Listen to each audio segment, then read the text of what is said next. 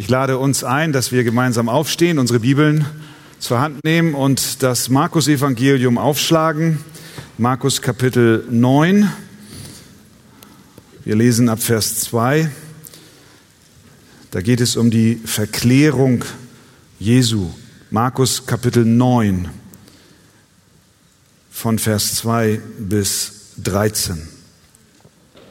Und nach sechs Tagen nimmt Jesus den Petrus und den Jakobus und den Johannes zu sich und führt sie allein beiseite auf einen hohen Berg. Und er wurde vor ihnen verklärt und seine Kleider wurden glänzend, sehr weiß wie Schnee, wie kein Bleicher auf Erden sie weiß machen kann. Und es erschien ihnen Elia mit Mose, die redeten mit Jesus. Und Petrus begann und sprach zu Jesus, Rabbi, es ist gut, dass wir hier sind. So lass uns drei Hütten bauen, dir eine und Mose eine und Elia eine. Er wusste nämlich nicht, was er sagen sollte, denn sie waren voller Furcht. Da kam eine Wolke, die überschattete sie, und aus der Wolke kam eine Stimme, die sprach, dies ist mein geliebter Sohn, auf ihn sollt ihr hören. Und plötzlich, als sie umherblickten, sahen sie niemand mehr bei sich als Jesus allein. Als sie aber vom Berg herabgingen, gebot er ihnen, niemand zu erzählen, was sie gesehen hatten, bis der Sohn des Menschen aus den Toten auferstanden sei. Und sie behielten das Wort bei sich und besprachen sich untereinander, was das Auferstehen aus den Toten bedeute. Und sie fragten ihn und sprachen, warum sagen die Schriftgelehrten, dass zuvor Elia kommen müsse? Er aber antwortete und sprach zu ihnen, Elia kommt wirklich zuvor und stellt alles wieder her, so wie es auch über den Sohn des Menschen geschrieben steht, dass er viel leiden und verachtet werden muss. Aber ich sage euch, dass Elia schon gekommen ist und sie haben mit ihm gemacht, was sie wollten, wie über ihn geschrieben steht. Amen. Nehmt doch gerne Platz. Ich weiß nicht, ob euch schon mal aufgefallen ist, dass die Bibel uns nicht beschreibt, wie Jesus aussah. Wir haben keine Informationen über seine Augenfarbe. Wir wissen nicht, welche Haarfarbe er hatte. Wir wissen auch nicht, welche Schuhgröße er hatte. Wir haben keine Ahnung, wie sich seine Stimme anhörte.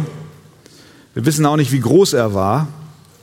Biblische Texte befassen sich nicht mit der äußeren Erscheinung im Detail von Jesus, sondern was die Bibel uns mitgibt, das sind die Worte und die Taten von Jesus.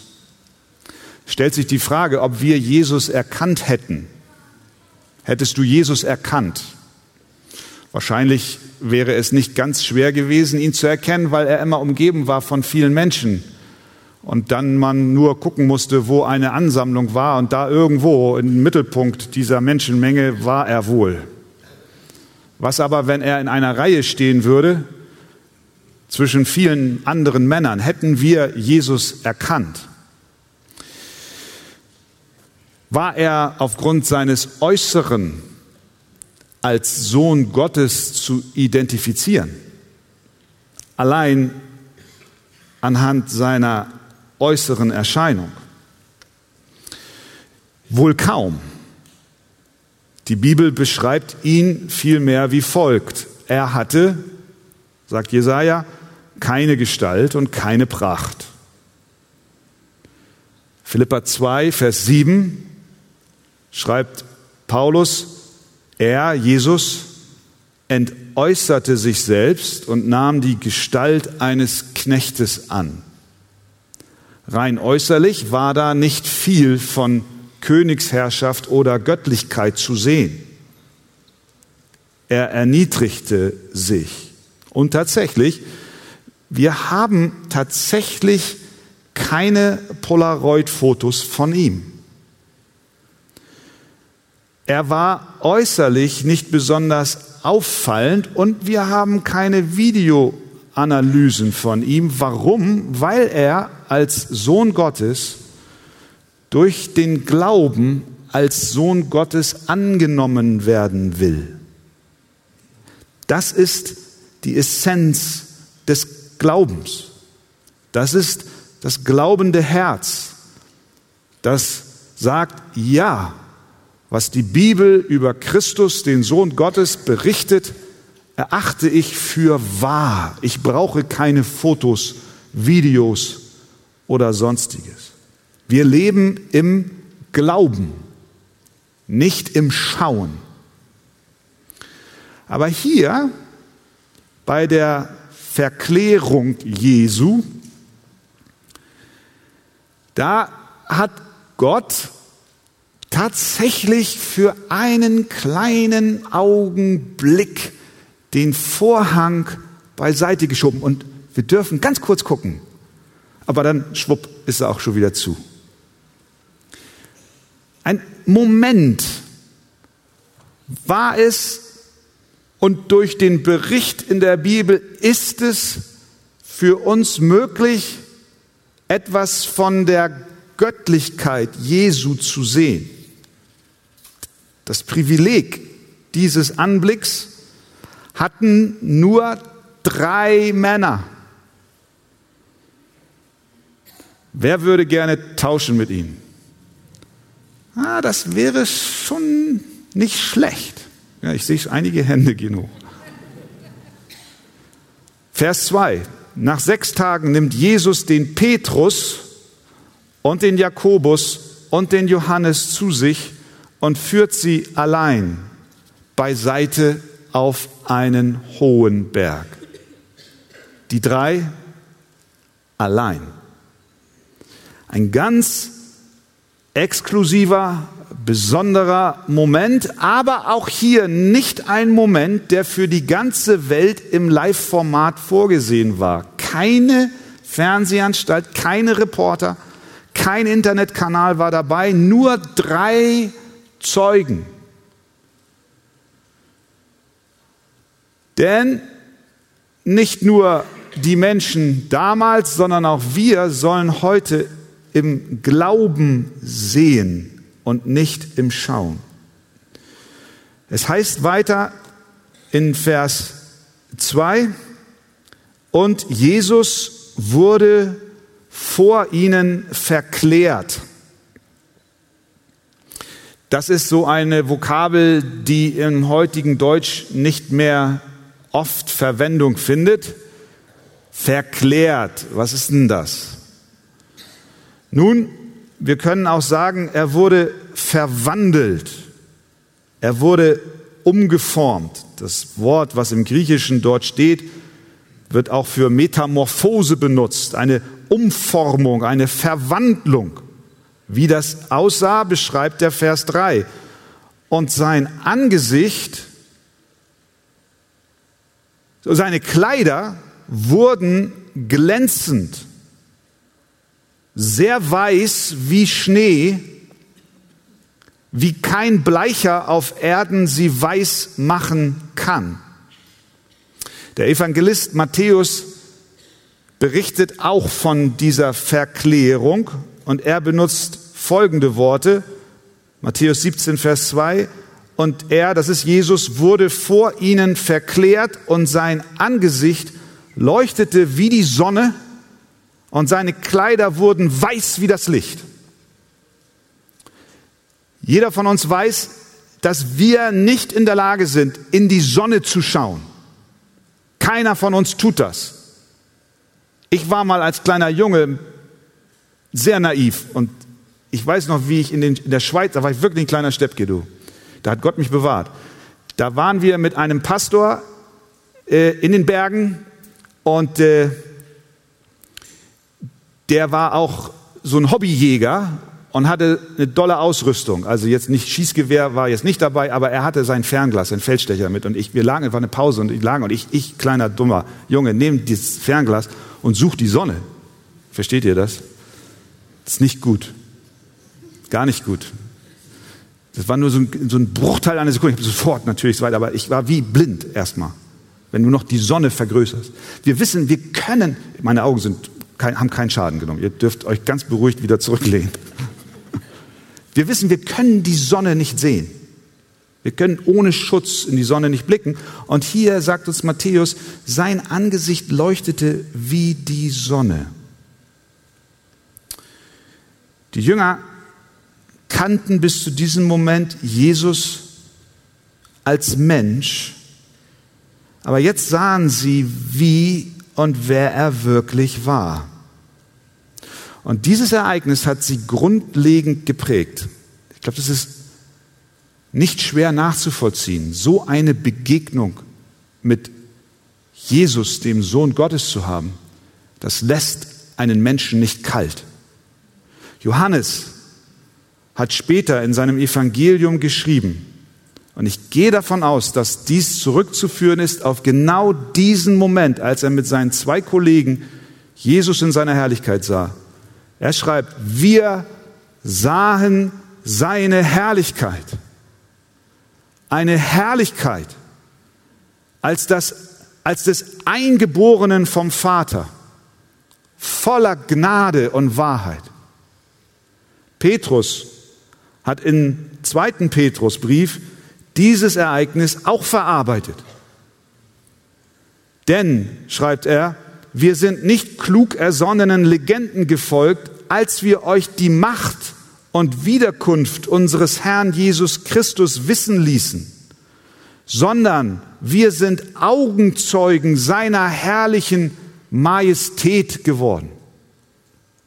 Denn und jetzt beschreibt er, wie das war. Augenzeugenbericht. Denn er, Jesus, empfing von Gott, dem Vater, Ehre und Herrlichkeit, als eine Stimme von der hocherhabenen Herrlichkeit an ihn erging. Dies ist mein geliebter Sohn, an dem ich wohlgefallen habe. Und diese Stimme hörten wir vom Himmel her ergehen, als wir mit ihm auf dem heiligen Berg waren. Das Ereignis prägte die Jünger zutiefst.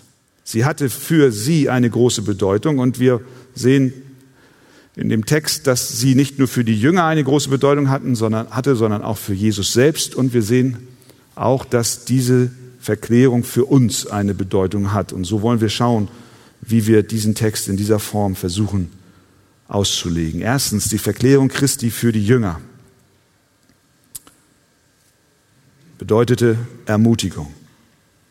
Das Schöne an Predigen durch Bücher ist, dass wir den Text im Kontext sehen. Auch hier die Verklärung Jesu steht in einem Kontext. Kurz zuvor, wir erinnern uns an letzten Sonntag, hatte Jesus den Jüngern eröffnet, dass er viel leiden müsse. Er sagte, dass er von den Ältesten und den obersten Schriftgelehrten verworfen und getötet und nach drei Tagen wieder auferstehen würde. Kapitel 8, Vers 31. Das war das erste Mal, dass Jesus seinen Jüngern so offen und klar kommunizierte, was auf ihn wartet. Er hatte auch in diesem Kontext gesagt, zu den Jüngern und zu dem Volk, wer mir nachfolgen will, der verleugne sich selbst und nehme sein Kreuz auf sich und folge mir nach. Mit anderen Worten, wer sein Leben mir anvertraut, der wird nicht ein Leben führen auf Wolke 7, sondern er wird ein Kreuz zu tragen haben. Er wird sterben müssen gegenüber seines eigenen Ichs.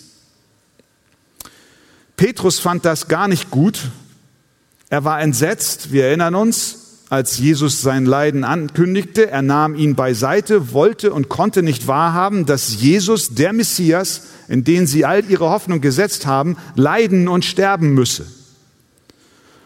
Und was ihm wahrscheinlich noch viel weniger passte, war, dass wer Jesus folgt, auch leiden wird und sich selbst verleugnen muss. Wir haben also hier das erste Mal im Markus-Evangelium die Klarheit für die Jünger, dass Christus leiden wird und dass seine Nachfolger auch ihr Kreuz auf sich nehmen müssen. Und sie haben es ja schon gespürt, den Widerstand der Pharisäer und Schriftgelehrten.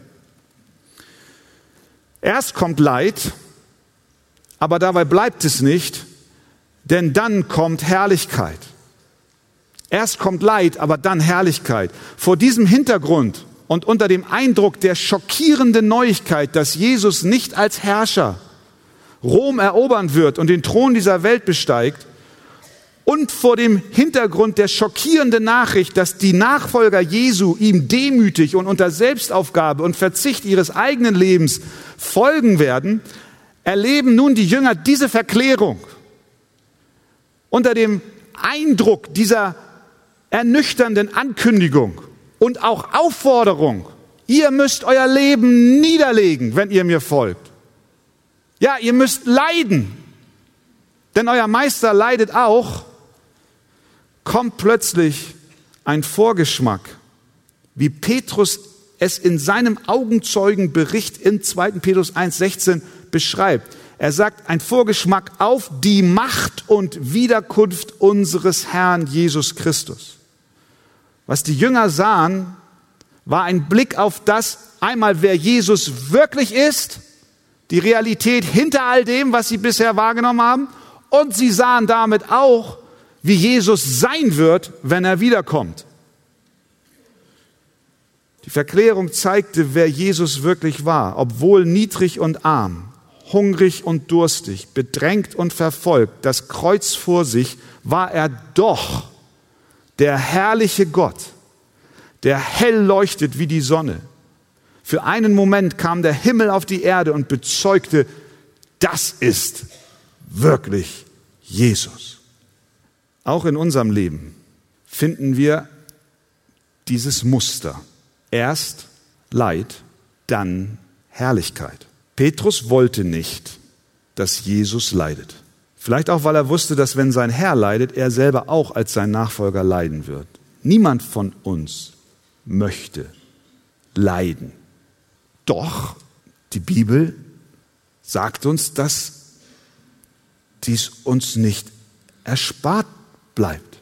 Paulus auf seiner Missionsreise, als er auf dem Rückweg war und die zuvor gegründeten Gemeinden noch einmal auf dem Rückweg besuchte, stärkte Apostelgeschichte 14, 22 die Seelen der Jünger und ermahnte sie, unbeirrt im Glauben zu bleiben und sagte ihnen, dass wir durch viele Bedrängnisse in das Reich Gottes eingehen müssen. Dieses Leben, und vielleicht empfindest du es gerade heute, ist hart. Hart. Es gibt Momente, es gibt Stunden, es gibt Tage, an denen du denkst, ich schaffe das nicht. Ich kann nicht mehr. Es ist kein Wunder, dass unser Glaube dann manchmal ermattet und geprüft wird und schwach wird. Und wenn du das gerade jetzt erlebst, dann ermutige ich dich, dass du dieses Bild verinnerlichst. Die Verklärung Jesu auf dem Berg ist ein Versprechen. Es ist eine Zusicherung. Es ist eine Bürgschaft für dich, dass noch wunderbarere Dinge auf das Volk Gottes warten. Erst leiden, aber es wird Herrlichkeit kommen. Unser gekreuzigter Herr, er wird mit großer Macht und Herrlichkeit wiederkommen das ist, was Petrus in seinem Brief in Verbindung bringt. Die Wiederkunft des Herrn wurde auf diesem Berg vorausgenommen. Seine Heiligen werden mit ihm kommen. Und es ist nicht allein Jesus, der dann so hell leuchten wird, sondern eines Tages auch wir als seine Kinder. Die Verklärung machte den Jüngern Mut. Und sie darf auch dir Mut machen. Denn anhand der Verklärung wird deutlich, dass auch wenn sie jetzt verschmäht und verfolgt waren, weil sie sich zu Jesus zählten, sie doch eines Tages teilhaben werden an dieser überschwänglichen Herrlichkeit, die wir nicht mit Worten beschreiben können. Dass wir als Christen, die mit Jesus vereint sind durch den Glauben, eines Tages diese Herrlichkeit Jesu nicht nur sehen werden, sondern selbst verherrlicht werden, wie er ist, beschreibt uns Johannes im ersten Johannesbrief. Geliebte, sagt er dort, wir sind jetzt Kinder Gottes. Und noch ist nicht offenbar geworden, was wir sein werden. Wir wissen aber, dass wir ihm gleichgestaltet sein werden, wenn er offenbar werden wird. Denn wir werden ihn sehen, wie er ist.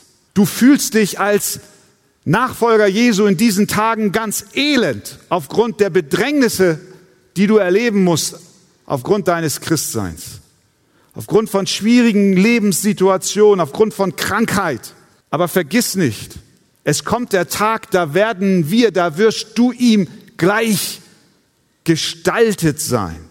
Kolosser 3, Vers 4, wenn der Christus unser Leben offenbar werden wird, dann werdet auch ihr mit ihm offenbar werden in Herrlichkeit. Ja, jetzt ist allerlei Bedrängnis da und die Jünger wurden ganz frisch konfrontiert mit diesem Gedanken, dass ihr Meister leiden werden muss, aber nach diesem Leid würde eine unaussprechliche Freude da sein. Und Gott, der Vater, hat zur Ermutigung seiner Jünger den Vorhang ein kleines bisschen zur Seite gemacht. Und er hat gesagt, schaut mal, vergesst nicht, das ist die Realität. Und der Text ist da, um auch in deinem Leben heute Morgen den Vorhang einen Augenblick zur Seite zu nehmen und du sagen kannst, Herr, ich sehe, wer du wirklich bist. Freude und Herrlichkeit wartet auf uns. Was bedeutet die Verklärung für die Jünger? Ermutigung, würde ich sagen. Was bedeutete die Verklärung für Jesus? Zuspruch, können wir sagen. Die Verklärung hatte nicht nur für die Jünger Bedeutung, sondern auch für Jesus selbst. Wir vergessen vielleicht manchmal die Tatsache, dass Jesus vollkommen Mensch und vollkommen Gott ist. Dass er auf dieser Erde auch vollkommen Mensch war. Er hatte zum Beispiel einen menschlichen Verstand. Die Tatsache, wie Grudem in seiner systematischen Theologie schreibt, die Tatsache, dass Jesus an Weisheit zunahm, besagt, dass er einen Lernprozess durchmachte. Ebenso wie alle anderen Kinder es tun. Er lernte, wie man isst, wie man spricht, wie man liest und schreibt und wie man seinen Eltern gehorsam ist. Siehe Hebräer 5, Vers 8. Er war wahrer Mensch. Jesus hatte auch in seinem Menschsein eine menschliche Seele, menschliche Emotion. Er war betrübt, wissen wir. Er war erschüttert. Grudem weiter. Jesus konnte die volle Band, kannte die volle Bandbreite menschlicher Gefühle. Er verwunderte sich, heißt es, über den Glauben des Hauptmanns, Matthäus 18. Er weinte voller Trauer über den Tod des Lazarus, Johannes 11, 35. Und er betete mit einem Herzen voller Emotion, denn Jesus hat in den Tagen seines Fleisches, wie Hebräer 5, Vers 7 sagt, sowohl Bitten als auch Flehen mit lautem Rufen und Tränen dem dargebracht, der ihm aus dem Tod erretten konnte und ist auch erhöht worden um seiner Gottesfurcht willen. Er hat in seinem Fleisch mit Bitten und Flehen und lautem Rufen und Tränen dem der dargebracht, der aus dem Tod erretten kann. Sehen wir diese Sprache? Voll Mensch, voll Mensch. Ja, er ist vollkommen Gott, aber er ist auch vollkommen Mensch. Insofern war die Verklärung von Jesus auch ein Zuspruch für ihn, der sich jetzt hier im Markus Evangelium offenbart als der, der sich auf den Weg nach Jerusalem macht, um zu leiden und um zu sterben. Und das war eine Herausforderung für ihn als Mensch. Insofern war die Verklärung ein Zuspruch, ein, ein Zuspruch des Vaters für seinen Sohn. Das drückt Petrus auch in seinem Augenzeugenbericht aus. Ich gehe wieder zurück. 2. Petrus 1, 17. Er formuliert das wie folgt. Denn er, das ist Jesus, empfing bei der Verklärung, er empfing von Gott, dem Vater, Ehre und Herrlichkeit. Das heißt, in dem Moment, wo Christus sich verwandelte vor den Jüngern und hell leuchtete und seine Herrlichkeit aufschien, war der Moment, in dem Gott der Vater seinem Sohn diente. Deswegen schreibt Petrus, er empfing von Gott dem Vater Ehre und Herrlichkeit. Es war ein Dienst, an dem Sohn in diesem Moment. Jesus sah für die Jünger nicht immer aus wie der Sohn Gottes und wahrscheinlich war es Jesus manchmal auch nicht in der Form immer bewusst, weil er auch wahrer Mensch war. Er wandelte nicht als Gott allein auf dieser Erde, nicht jeder Schritt seines irdischen Lebens war gekennzeichnet von seiner göttlichen Identität. Und der Mensch Jesus litt unter Anfechtungen. Und jetzt kommt der Vater und dient dem Sohn. Er bestätigt, wer Jesus wirklich ist. Und wie tut er das? Indem er zwei Kollegen schickt. Naja, Kollegen ist ein falsches Wort. Zwei, zwei Männer schickt. Mose und Elia. Habt ihr gelesen? Mose und Elia waren dabei.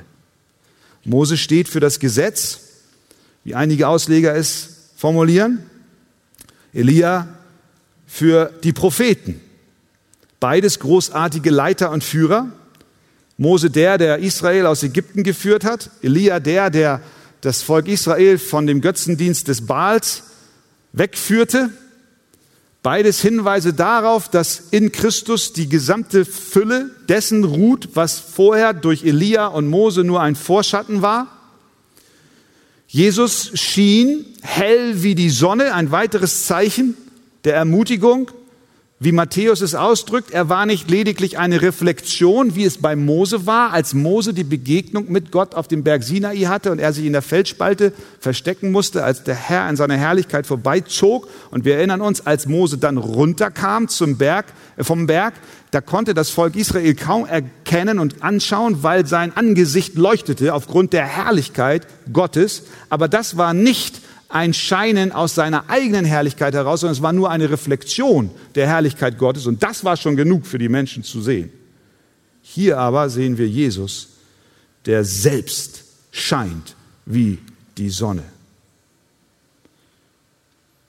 Lukas berichtet auch über diese Verklärung und er schreibt in Lukas 9, und siehe, zwei Männer redeten mit ihm das waren Mose und Elia, die erschienen in Herrlichkeit und redeten von seinem Ausgang, den er in Jerusalem erfüllen sollte.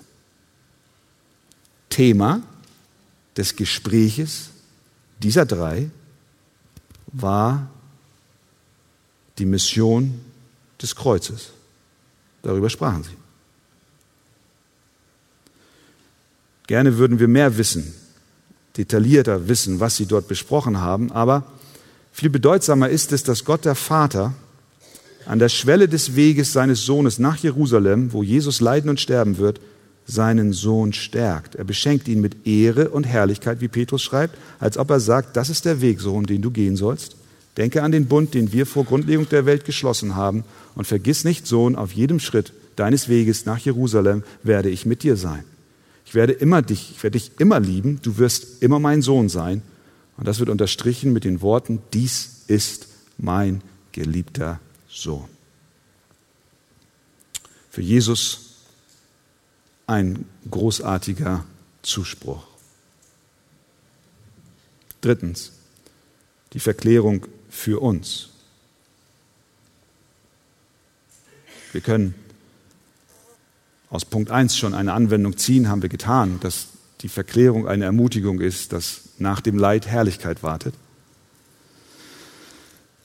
Interessant ist dann Vers 7, da kam eine Wolke,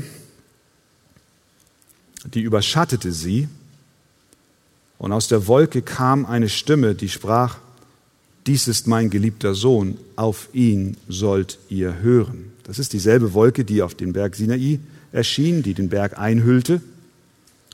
Und diese Wolke ließ sich nun herab auf diesen Berg. Und dieselbe Stimme, die zu Mose sprach, als der Herr an ihm vorbeizog, spricht jetzt. Dies ist mein geliebter Sohn, auf den ihr hören sollt. Die Verklärung für dich und für mich, ganz simpel, hör auf Jesus.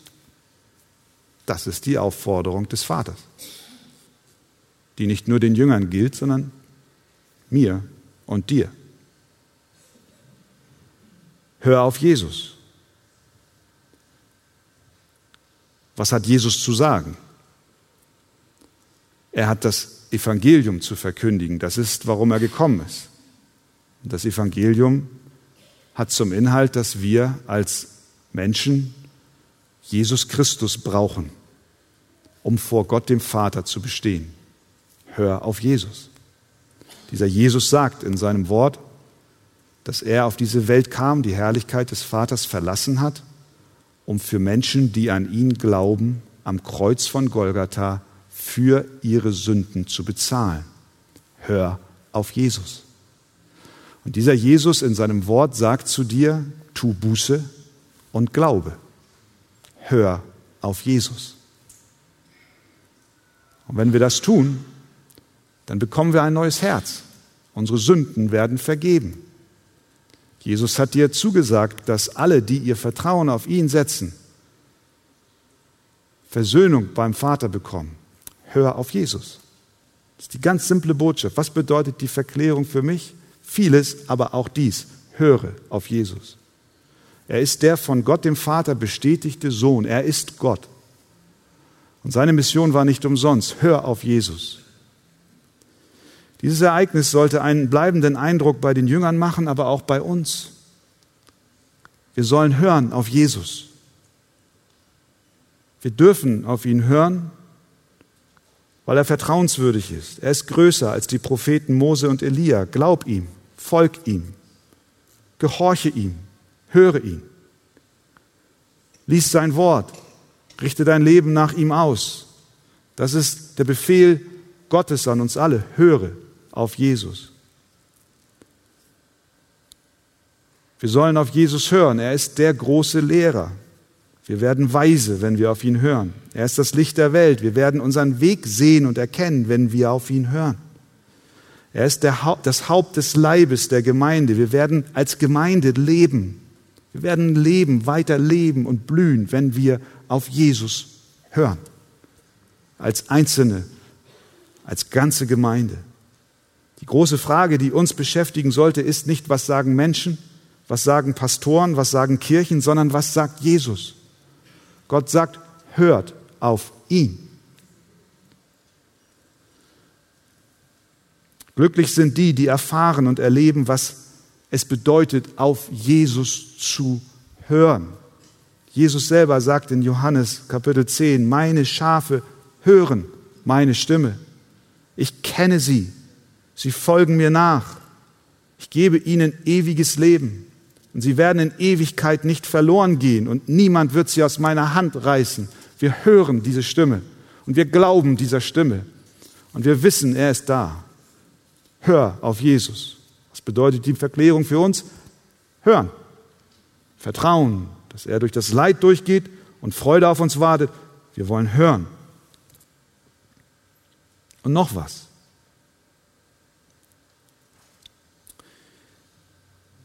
Vers 8 ist ein Vers, über den wir nicht hinweglesen sollten. Und plötzlich, nachdem sie die Stimme hörten, und plötzlich, als sie umherblickten, sahen sie niemand mehr bei sich als Jesus allein.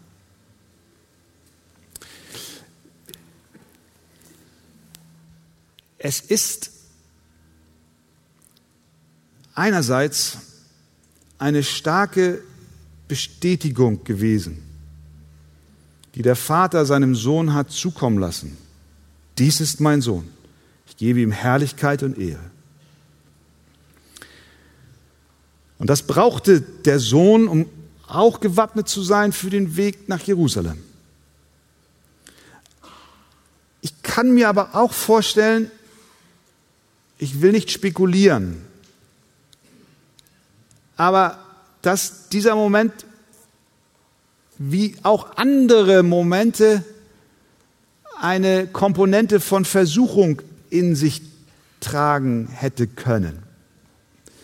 Denn nun ist Jesus da und verherrlicht und Elia und Mose sind da und die Herrlichkeit des Vaters geschenkt ist hell leuchtend zutage getreten. Mose und Elia nehmen die Tür, durch die sie gekommen sind, und gehen zurück in die Herrlichkeit zum Vater. Bitte, kann es sein, dass dort auch eine Versuchung hätte drin liegen können, für Jesus in diesem Moment eine Abkürzung zu nehmen? Versteht ihr, was ich meine? Zu sagen, ich verschwinde mit Elia und Mose jetzt in die Herrlichkeit? Deswegen ist Vers, deswegen ist Vers 8, finde ich, so bedeutsam. Und plötzlich, als sie umherblickten, sahen sie niemand mehr bei sich als Jesus allein. Halleluja. Jesus, Jesus hat nicht die Abkürzung genommen. Ich meine, wir wissen vom Kreuz, er hätte eine Legion Engeln rufen können. Das sagt das Wort. Er hätte es machen können. Und er hätte auch, ohne spekulieren zu wollen, es wäre möglich gewesen, zu verschwinden. Nein. Vers 8. Die Wolke verschwindet und sie sind mit Jesus allein. Und wir wissen, was die Herrlichkeit für Jesus bedeutet hat.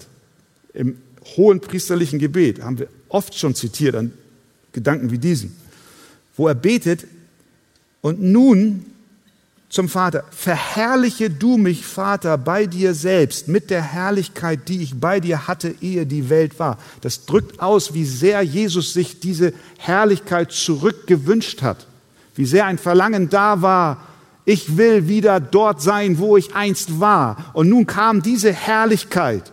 Und dann auch noch die beiden, Mose und Elia, und dann noch die Stimme des Vaters. Und er war so nah, so nah an der Herrlichkeit. So nah an der Herrlichkeit. Aber er blieb. Er blieb. Er blieb. Er ging den Weg. Er trank den Kelch des Zornes bis zum letzten Tropfen. Ich empfinde das als starke Ermutigung. Jesus blieb.